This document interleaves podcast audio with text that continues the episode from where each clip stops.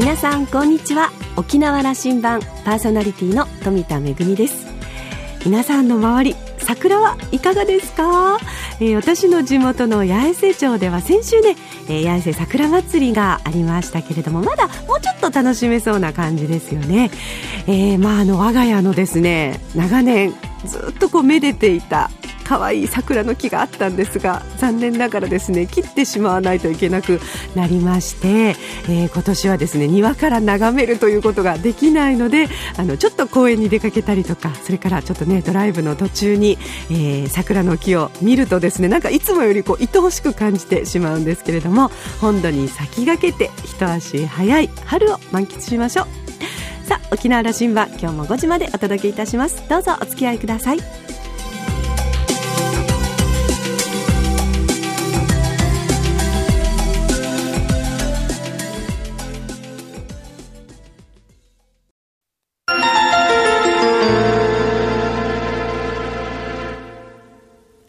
那覇空港のどこかにあると噂のコーラルラウンジ。今週は株式会社日本総合研究所首席研究員の茂谷康介さんとラウンジ常連客で沖縄大学地域研究所特別研究員の島田克也さんのおしゃべりです。茂谷さんは1964年生まれ、山口県のご出身です。東京大学を卒業後、日本開発銀行、現在の日本政策投資銀行に入行。その後、アメリカコロンビア大学経営大学院へ留学し、経営学修士 MBA を取得。2012年から現職です。本谷さんは平成の大合併前の3200市町村、そして海外90カ国をほぼ私費で訪問し、地域特性を多面的に把握。地域振興や人口問題に関する研究や講演を精力的に行っていらっしゃいます。テレビ番組の解説者としてもおなじみです。今回は講演で来沖されたところ、コーラルラウンジに寄っていただきました。話題は日本経済と沖縄の発展の可能性についてです。今週はその後編をお送りいたします。どうぞ。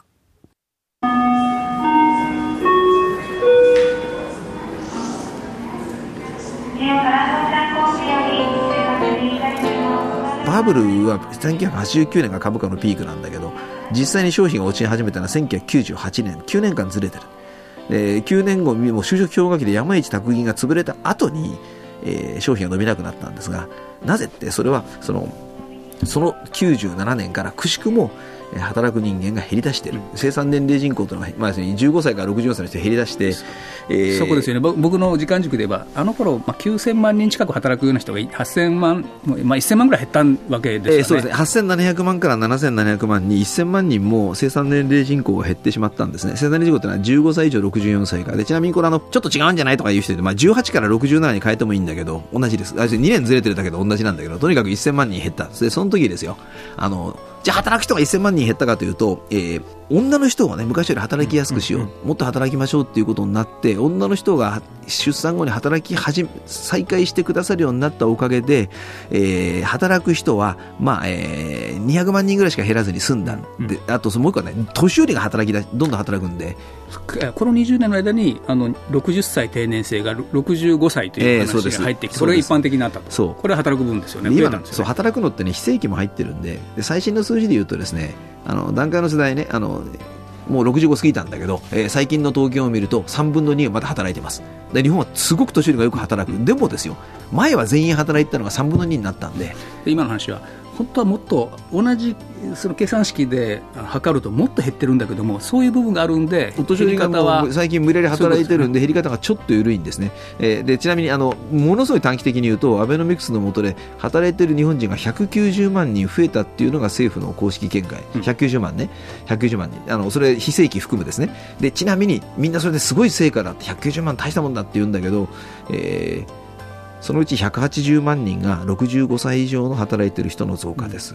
で64歳以下で働いている人は10万人しか増えてない、まあ、横ばいですね。で10万人増えたのはすべて、えー、働いている女性の方が100万人以上増えてるから。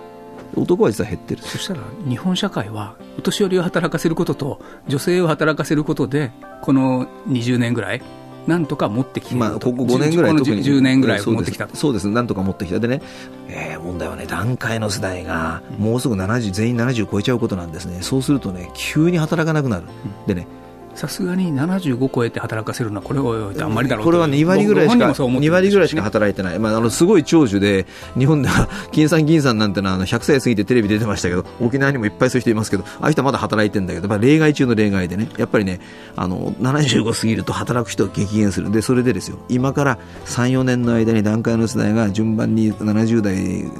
年取っていくんでこれからね誰がどうやっても自動的に働く人が数百万人減るんです。でねすでに現時点で鬼のような人手不足です。あの、まあ、ざっくり言うとねあの50歳以上が500万人以上この5年間にもう仕事辞めたもうやっぱり年取ってね。それに対して新しく仕事に入ってくる人は少ない。んで子供少ないから、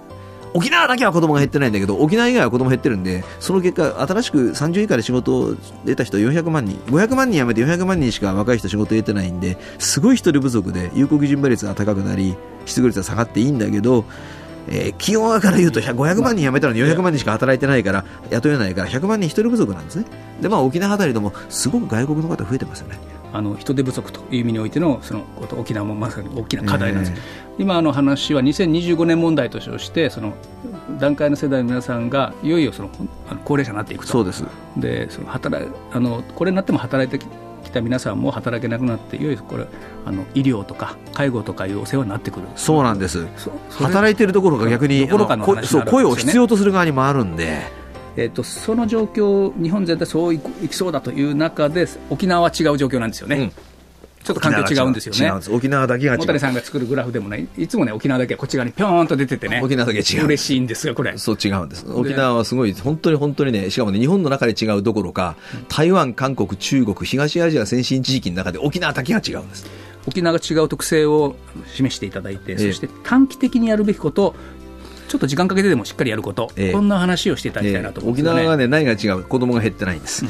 えーっとね、沖縄20代、30代の人100人としますね、沖縄には子供も100人生まれてる、これはね、あの東アジア地域で沖縄だけなんです。あの本州にも小さい村とかにはありますよ、島にはね。だけど、県全体なんてどこにもない。で、どういうことで、沖縄だけが命を大事にして、まあ、金があろうがなかろうが、子供を産んでる人がちゃんといて、まあ、大変なんだと思うけども、誰かが助ける人がいるんですね。そういう人間らしさが残ってるんだという。増やそうよなんてプロモーションしてるわけでもないんですけどもね、そうです。そうしてるわけではないんですけども、これは人間としてというか、社会として当たり前だろうと。沖縄っていうのはねその働きながら子供を持ってるのは当たり前でしょっていうまともな文化があるんです、でねその結果どうなるかっていうと沖縄もお年寄りこれから増えるんですよ。あのものすごい増えるんですけどそれは要するに戦争で犠牲があって今のお年寄りが少ない分戦後生まれた人が年を取っていくことによって他の地域よりもお年寄りの増え方ははるかに激しい。沖縄はおじいおばあが多いっていうのは大きな勘違いで少なかったんです。戦争で亡くなった分。だからこれからそれを取り返すんでお年寄りはものすごい増えるんです。特に南部でね。国神ではもう全く増えないんだけどね。国神はそもそも戦争でそんなに亡くなってないしこれから南部でものすごくお年寄り増えるんですがそれを置いといて子供が減ってない。だから他のところと違ってまだ社会を支えていける力がある準備をする時間、余裕があるということ？を、余裕がある。ね。そういうことです、ただあの、お年寄りが増えることはもう同じなんで、でそうだね、やんなきゃいけないことね、あの短期的にやんなきゃいけないことと、長期的にやんなきゃいけないことなんです。短期的にまずね、あっという間にやんなきゃいけないことは、もうその間にめちゃくちゃ車社会になってるってことなんですよ。もうほとんどね、おじいおばあを無視して、あのもう車ないと明日どこにも行けませんっていうかね、バスもあるんだけど、どう使っていいか分かんない仕組みを作ってしまいました。で、本当に全員が車に乗っている。それからね、沖縄はご存知の通り、日本一脂っこいものばっかり食べている。これアメリカ化してしまった。もともとその沖縄の人は肉は食べるだけど健康的な肉を食べていたそれが戦後どうでしょうか多分日本一太った人が多くなってきた。でこの状態で高齢化社会に突入すると、えー公共交通はない。病気の人は増えるで実は結構手がつけられない。アメリカが高齢化するのと同じ問題が沖縄に起きてしまうんですね。これね短期的に直せるんですね。もっとみんなで車乗る時間数を減らしてバス乗ろう運動を起こすべき。なぜって沖縄で車作ってないから。別に産業傷まない。カーシェアリングでもね、自転車でシェアリングでも何でもいいです。もっと一日のうちで歩いたり自転車乗ってる時間を増やそうということをやるべきだ。車も作ってないしそうです。エネルギーの効率悪ければエネルギー外から買わなきゃいけない社会だし。ガソリン100%輸入してるんでこれ沖縄の人がもうちょっと1割車をやめるだけで経済的にもよそに行くお金が減るだけで何の問題もない。あの路線バスをねしっかりさせてあのちゃんと使おうという運動を始めたところ、まあ、バスのね時刻表とかもホームページで本当に見にくいんですよ。あの、要するに何時に出て何時に着くってことをちゃんと確実にやんなきゃいけないし路線も再現しないとね渋滞する国際通り通ってるとそれだけで時間狂っちゃうんでこれ IT なんていう道具もねあのちゃんと使えばそうです。うまくなりますから。他の会社全国のバス会社で見ながらね、はい、出来のいいやつを真似してほしい。ちなみにこれ残念ながら沖縄と北海道が日本で一番ダメなんです。あのもっと真面目にやれよと言いたい。特に英語とかちゃんと表記しなさいと外人さん使うようになるからそれだけで客増えるんでね。市民の足足回りあの特に路線バス短期的すぐやんなさい。すぐやんなきゃいけない。でそれから健康の話、えー、そうです。長期的というかね、まあ、すぐやんなきゃいけないしずっとやんないとまずいことはねこれ子供減り出す可能性あります。やっぱりいくらなんでも沖縄の子育ては難しい。もう数字によっては3人に1人がねお金がないお子さんだという説もある。でね助け合いに限界が来ると思うんです。で一旦子供減り出すとねこれ大変ですよ。沖縄の良さが全部吹っ飛びます。ですから今まで以上に、ね、命の宝で子育てしてるお母さん優先のね社会にするぞということを、まあ、今すぐやんなきゃいけないけどすぐにはできないんです。時間かけてとにかく子供が減らない沖縄を作ってほしい。そうするとですねアジアの中でもう大体100年ぐらいでね中国から日本から人口100半分になっちゃうんね沖縄だけ多分ね減らないんですよ。まあこれ以上増えなくていいんだけど沖縄だけ減らないっていうのはねすごいこと。です子供が減らない社会作りなさい。そうです、え特にその、うん、南部に集めすぎなんでもっと広く沖縄を使ってね離島とかやんばるとかの良さをもう少しみんな見直してほしい。なんかやんばるで起きてることは自分には関係ないみたいな人が増えてるところをつけ込まれてるんじゃないかと思うんだよね。もっと我がことと思って考えてほしいです。もっと最後あの、ね、この沖縄でね、これ日本社会の中で沖縄という関係をこうあの見てくるときにずっと遡ってみるとやっぱり日本全体から沖縄の使い方あるいはあの利活用の仕方価値の出し方みたいなことがずっと歴史的にあったと思っていて、ね、あの江戸時代のあの頃鎖国の頃、えー、その大国との貿易できる窓口として有効に使えた、えーはい、それから薩摩の倒幕の頃ね、うん、沖縄の資金源、ね、沖縄の資金源であれだけ強い軍隊が準備できて、そうですね。えー、明治社会倒幕して明治維新が起きたみたいなこともあった。戦後はまあ今問題のその安全保障はここでというようなこととか起きた。んだけどもまあ、長期的にね、うん、沖縄はねあの、まあ、あのそもそもその古く遡ると古語の琉球語は、まあ、大和言葉の古い形を残しているのでどうも言葉は日本から下がっていった。だから同じような人たちが移っていって混ざって作った国。でそれでそれが南へのしかし国という意味では独立国だったりどこのとよくわからない状況だったりして南から常に物が流れ込んでくる。それでですね沖縄から砂糖も来た。そして日本全体をどれだけ人を救ったかというさつまいも、うん、まあ、辛いもこれは沖縄から来る。えー、同じく、えー、まあ、あの、あれです、あの、ギター、うん、三振が沖縄から来て日本で三味線になって最後は津軽三味線になるんですけど、まあ、あのいろんなものがそのやっぱりいろんなものが沖縄から来ていて、はい、日本文化と称して後で変わっていくわけです。で今はもう逆に沖縄食って割に日本中で食えるようになってきて要するにあの沖縄そばとかラフティとかは、まあ、日本人中が食べるようになってきた、まあ、要するに沖縄発の文化がどんどん日本に来る。これ要するに日本の中に沖縄が入ってくれてたおかげで要するに日本が立体的に豊かになってるんですね。もしこれなかったらねちょっとねあの思いっきりねあのなんていうんですか、味がなくなるっていうんですか、まあうんね、牟谷さんたちのようなその地域研究者からすれば、そういう見方も見てもらえて、まあね、日本人全体がそんな感じは持ってるかどうかは置いといても、ここからですけどね、えー、そうですね。30年、50年見通して、先ほどのその経済環境のあの違いがこう日本全体と沖縄があったと、えー、ここから沖縄が進んでいきながらこう、日本全体の中との関係、どんなことが起きるかなと。いやまずね、人口面で言ったら、本土の内地の人口どんどん減るんでね、長期的にね、うん、で逆格差っていうんですかね、要するに子供が減らないところの方が相対的に強くなっていくんです、小さいです小さいんだけど、なんていうか、人間に希望を与えるね、沖縄ってなんかみんな全然寂しくないよね、うん、なんか本当、東京、最近空き家だらけで、本当寂しいわ、まあ、名古屋とか大阪すでにそうですけど、そういう状況になってくる、でその上で沖縄があってくれることがちょっと日本人の心の支えみたいな、いや、私もいつかあのあの暖かいところに移り住みたいとか、何かあった時あそこに遊びに行って癒されたいという人が今も多いけど、もっと増える、でそれがね、さらにすごいのは、日本だけじゃないです。台湾も韓国も中国も日本の本土と同じことになってくるんで、東アジアの中で沖縄っていうね、子供が減ってない人間が若々しい場所に行くといつも自分が若かったことを思い出すんですよ、うん、本当の話。僕沖縄来ると、ね、自分が昭和40年代に育った山口県の田舎を思い出すところがまだ残ってる。まだ残ってるんです。あのあ人間がいっぱいいる子供がいっぱいいる遊んでる。これをねぜひ残していただけるとアジアの宝石みたいな地域になりますけど。沖縄の魅力そこですか？そこです。人が楽しく若い人が老若になるのが本当におじおばあから若い子まで普通にいて人間が人間らしく暮らしててシーさんがどこにでも立ってて要するに自分たちのことを大事にしていると。俺たちの昔はこんな感じだったよな。ぜひこういうふうに戻したいな、まあ、アジアのモデルだと思うんですよね。そこをしっかり持って、まあ、戦略構築して、あとはあのいつもおっしゃられてる戦術論がいろいろ出てくるわけですね。そうです。ぜひね、その沖縄の人なんかね、うん、あのあのついついね、人に付き合ってね、10年後、20年後には絶対なくなってるような一時のブームでギャーギャー騒ぐのはやめた方がいい。相手のことをきちんと調べないと。その要するにそのなんかさあ右行くんだ左行くんだどっちだ選択しろみたいなのがね嘘ですまったりやってればその最後のメッセージが一番そうです、はい、大騒ぎしてないでねちゃんと正道を行くべきなんですよその判断をね歪んでめてはいけないだから無理やりね、二者択一にするんですよ。辺野古作るのか作らないのかみたいな。ちなみになんだ、津波来るところにね、基地作っちゃいけないのよ。だからその基地が必要かどうかという議論以前の問題なんていうか、その、うん、あの侵略に対しては侵略ってじゃ歴史的に言ったらいつ侵略されてね誰がやったんですか？その冷静に考えてそうだけどどうであろうと失われない沖縄の良さっていうのはどうやって残していくのかということを考えなくてはいけない。で沖縄の良さはその右だ左だ上だ下だとギャーコラキーコラ騒がずに自分たちの暮らしを大事にしていることだと僕は思いますけどね。2018年沖縄。これいいところまで来てますねいいところまで来てるんだけど、ね、ちょっとね心配ですよ。これから壊れていくかもしれないんです。僕はちょっと心配です。心配事も一言だけ、うん、いやだからその沖縄が内地化するっていうのかな。沖縄の良さを逆に見失ってあの要するにあのすぐ忘れることで大騒ぎするんですよ。だから昔はソ連の脅威って大騒ぎしてね、であのあとね人を見下したがるのよね内地の人ってね。例えば韓国の悪口を書いたブログをみんなで読むとかね。昔沖今は実はあんまりそうじゃないんだけど沖縄の人をバカにしてみるとか。かと思うとやたらバカにされたコンプレックスに固まって、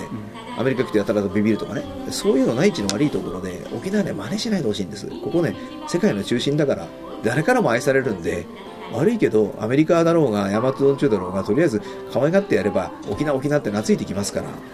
自信を持ってやってほしいんですよねついでに私どもあのよそから遊びに来る人間にとってもそれ今のまま入れてくれるととっても楽しいのでどうか壊さないでいただきたい。これから那覇空港を後にして講演会場に向かってもらいます今回ありがとうございました、はい、ありがとうございました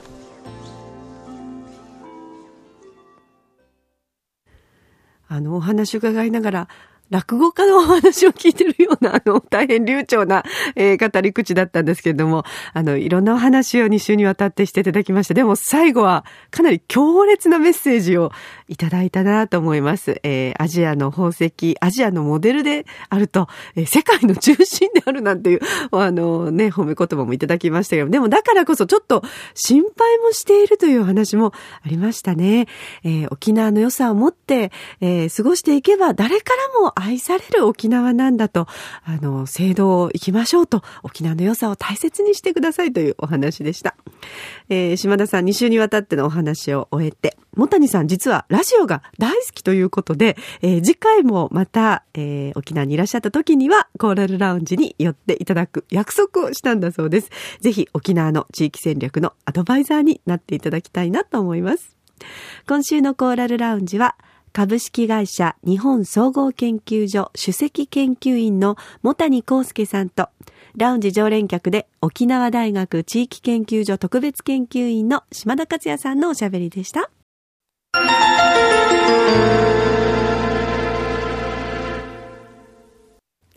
めぐみのあしゃぎだよりのコーナーです。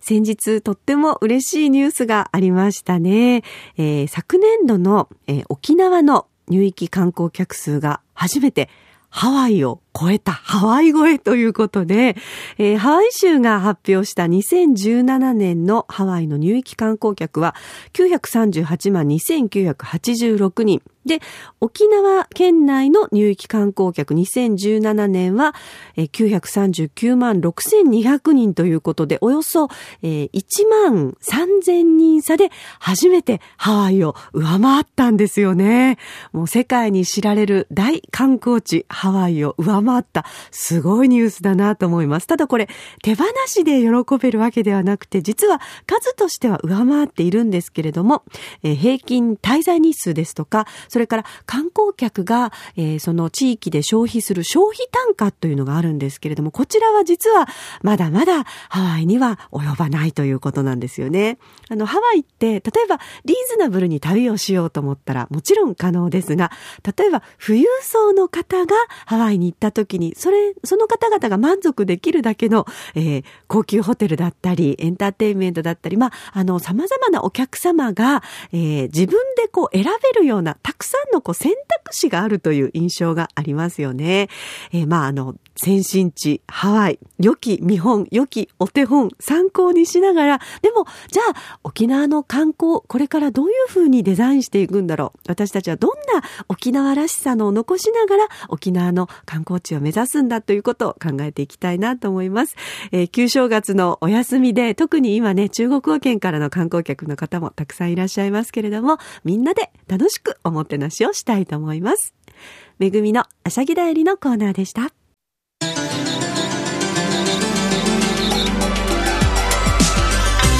ラジオ沖縄ではラジコでの配信を行っていますスマートフォンやパソコンでリアルタイムで聞けるほか1週間の振り返り聴取も可能です。それからこれまで同様に沖縄羅針盤はインターネットを利用したポッドキャストでも配信中です。ラジオ沖縄のホームページからアクセスしてお楽しみください。そして私富田恵やコーラルラウンジ常連客の島田さんのブログやフェイスブックでもさまざまな情報を発信しておりますのでぜひこちらもご覧になってください。沖縄羅針盤今週も最後までお付き合いいただきましてありがとうございました。そろそろお別れのお時間です。パーソナリティは富田恵でした。それではまた来週。